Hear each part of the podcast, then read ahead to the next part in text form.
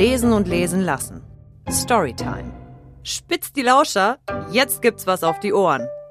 Unsere Geschichten für euch. Dieses Mal. Auserwählt von Maxe Schwind. Ah, scheiße! rufe ich laut und versuche mit dem rechten Arm nach dem Einkaufswagen zu greifen, der gegen das einzige andere Auto auf dem halbdunklen Supermarktparkplatz zu krachen droht. Ich greife ins Leere. Natürlich. Wie denn auch nicht ohne Unterarm? Gerade so bekomme ich die Griffstange des ratternden Ungetüms mit der linken Hand zu fassen und bewahre mich selbst vor einer saftigen Anzeige. Ich stöhne und halte inne. Autos. Teufelsdinger. Schlaglichtartig schießen mir Bilder vors innere Auge. Ich versuche ein Mädchen aus dem brennenden Wrack zu retten. Rotes Feuer, finstere Nacht. Erbärmliches Weinen, der Geruch verbrannter Haare. Ich kann nicht näher heran. Es grollt ohrenbetäubend dann. Schmerz.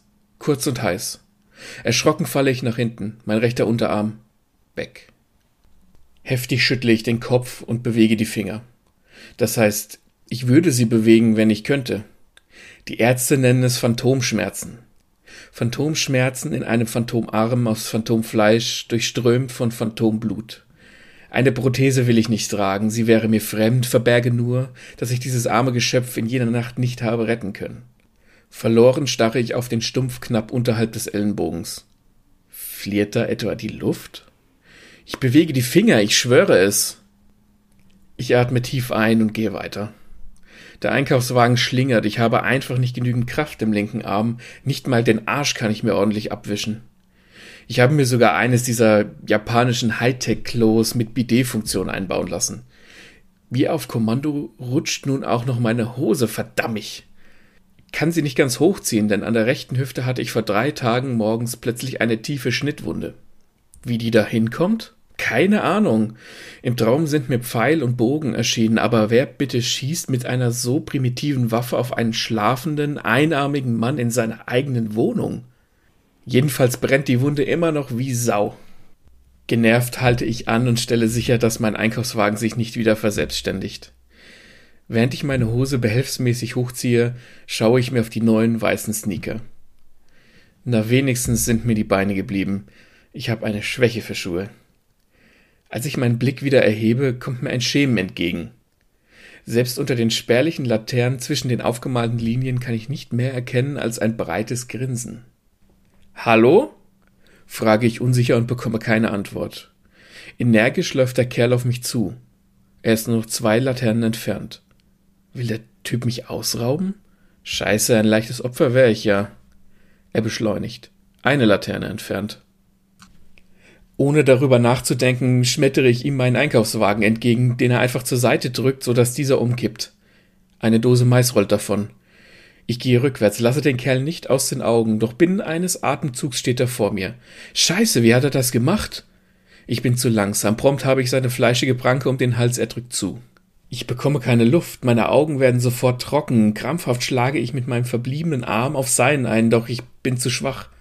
Sein Grinsen ist sadistisch, sein kahler Schädel reflektiert das Laternenlicht. Darüber flimmert eine Silhouette. Dieselbe wie um meinen Arm. Jetzt, jetzt kann ich es sehen, mein rechter Arm, er. Da ist was. Schläuche? Ein Muster? Es ist kein menschlicher Arm, aber er gehört zu mir. Mein Kopf tut weh, die Nacht verschluckt mich. Mit dem fremden Arm schlage ich den Kerl. Nichts. Scheiße! Mir läuft der Speichel aus dem Mund. Der will mich töten. Ich schlage abermals zu, diesmal auf den vibrierenden Umriss über der Fleischmütze. Just bin ich frei. Ich huste, spucke auf den Boden, sauge panisch Luft ein. Ein lautes Dong befiehlt mir Aufmerksamkeit. Der Kerl, eben noch grinsend wie ein Kleinkind mit sauren Pommes, hängt in einer der Laternen, die bizarre verbogen ist. Ihr Licht scheint irgendwohin, nur nicht mehr auf den Boden. Unter Stöhnen drückt er sich aus dem massiven Gestänge, über ihm schwebt etwas. Ein Geist? Sein Flimmern hat eine Form angenommen. Was? Ungefähr in seiner Größe, doch anstatt eines Gesichts hat das Ding einen Totenschädel mit Augen wie Autoscheinwerfer. Ich, ähm, ich wollte das nicht. Ich wollte ihm wirklich nicht wehtun, ich hab mich nur gewehrt. Die Fleischmütze stürmt auf mich zu, die Scheinwerferaugen seines Geistes leuchten auf und blenden mich. Instinktiv hebe ich den rechten Arm und kann das Licht abwehren. Wieso? Diese purpurne Extremität, die nicht meine ist, kann das. Ich habe keine Zeit darüber nachzudenken. Was einmal funktioniert hat, funktioniert vielleicht auch ein zweites Mal. Mit einem Ausfallschritt weiche ich dem Rambock aus und verpasse seinem Scheinwerfergeist einen erneuten Schwinger. Ein lautes Ja kommt aus mir heraus und ich weiß nicht wieso. Ungebremst schleudert es den Kerl mitsamt Geist davon wie in einem Comic. Ein tiefes Dröhnen, dann hängt er in derselben Laterne, die sich nun um ihn geknotet hat wie die Arme einer liebestollen Partnerin. Sein Schädel blutet, die Laterne strahlt ihm direkt in die Fresse. Er hat's verdient. Ungläubig starre ich auf meinen Arm, der nun klar sichtbar ist. Ich habe auch so einen Geist? Ich bewege die Finger, er bewegt die Finger. Ich drehe die Hand, er. Formidabel, ruft jemand und klatscht in seine Hände. Ich wirble herum. Auf einem niedrigen Mäuerchen sitzt eine alte Frau und bleckt die Zähne, oder das, was davon übrig ist. Sie besitzt ein Triefauge, wallendes graues Haar rahmt ihr Gesicht ein und quer über die Schulter trägt sie. Ist das eine Bogensehne? Formidabel, wiederholt die Alte und rutscht von ihrem Sitzplatz. Der Kerl, er hat mich angegriffen, versuche ich zu erklären, obwohl sie den Kampf wohl mit angesehen hat. Auf mein Geheiß und wieder erwarten hat der Einarmige gewonnen. Die Hutzelfrau keckert. Wie, bevor ich die Frage formulieren kann, kommt mir die Alte zuvor. Du solltest herausfinden, was dein Stand kann. Der nächste Kontrahent steht bevor. Stand? Du meinst den Geist? Ich schaue nach oben.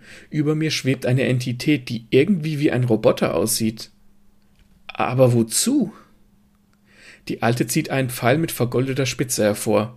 Ein Wettkampf, um einen Leibwächter für meinen Meister zu finden.